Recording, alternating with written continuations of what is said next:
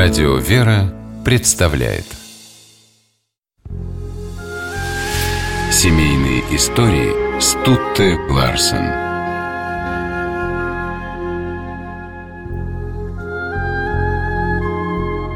Зоя Ильенкова прожила долгую и трудную жизнь.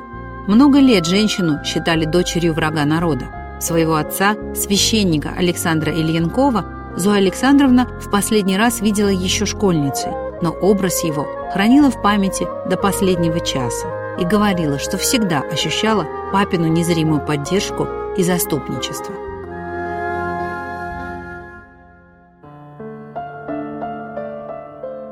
Александр Ильинков родился в семье священника. По окончании Таврической духовной семинарии приехал в украинское село Черниговка, где и познакомился со своей будущей женой.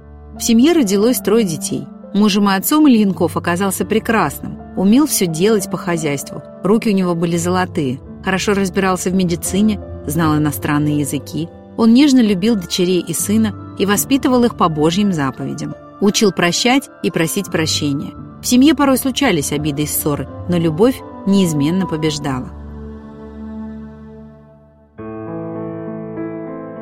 В 1924 году Ильенков принял сан священника – Жена умоляла его не делать этого. Времена были лихие, и она боялась за семью.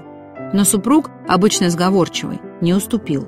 Гонение на религию он воспринимал как величайшее зло и чувствовал, что именно сейчас должен стать священником.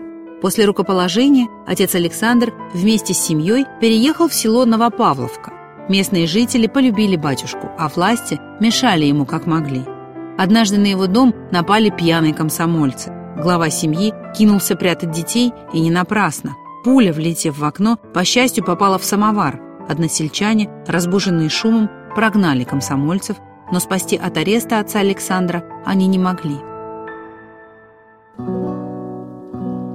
Батюшку выпустили из тюрьмы через неделю. Сельский храм за это время успели разгромить. Ильянковы переехали в Бердянск. Отец Александр служил в Покровской церкви, а чтобы прокормить семью, работал чернорабочим. В 1937 его снова арестовали, обвинив в контрреволюционной деятельности. Дочь Зоя, в надежде увидеть папу, однажды прибежала к тюрьме. Но когда вывели арестованных, с трудом узнала отца, а узнав, испугалась.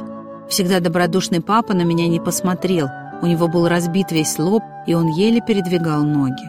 Как потом узнали, пытки проводили самым изощренным методом, вспоминала Зоя Александровна. Больше она отца не видела. Его осудили на пять лет и сослали в лагерь.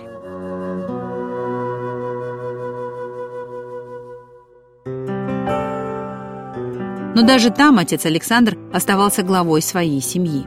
Писал родным письма, просил, чтобы дети учились, советовал Зое закончить десятилетку и поступать в институт. Поздравлял с православными праздниками. В одном из писем были такие слова. «Родные мои, Спасибо вам огромное за посылку. Не надо так сильно стараться. Чем проще, тем лучше.